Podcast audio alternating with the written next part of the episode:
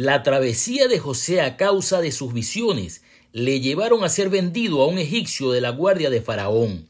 Cuando un conjunto de circunstancias te golpeen, convierte toda la basura de otros en el combustible para que se diga de ti, pero Dios estaba con él, así como estuvo con José, que pronto se convirtió en el encargado de la casa de un alto funcionario de Faraón llamado Potifar.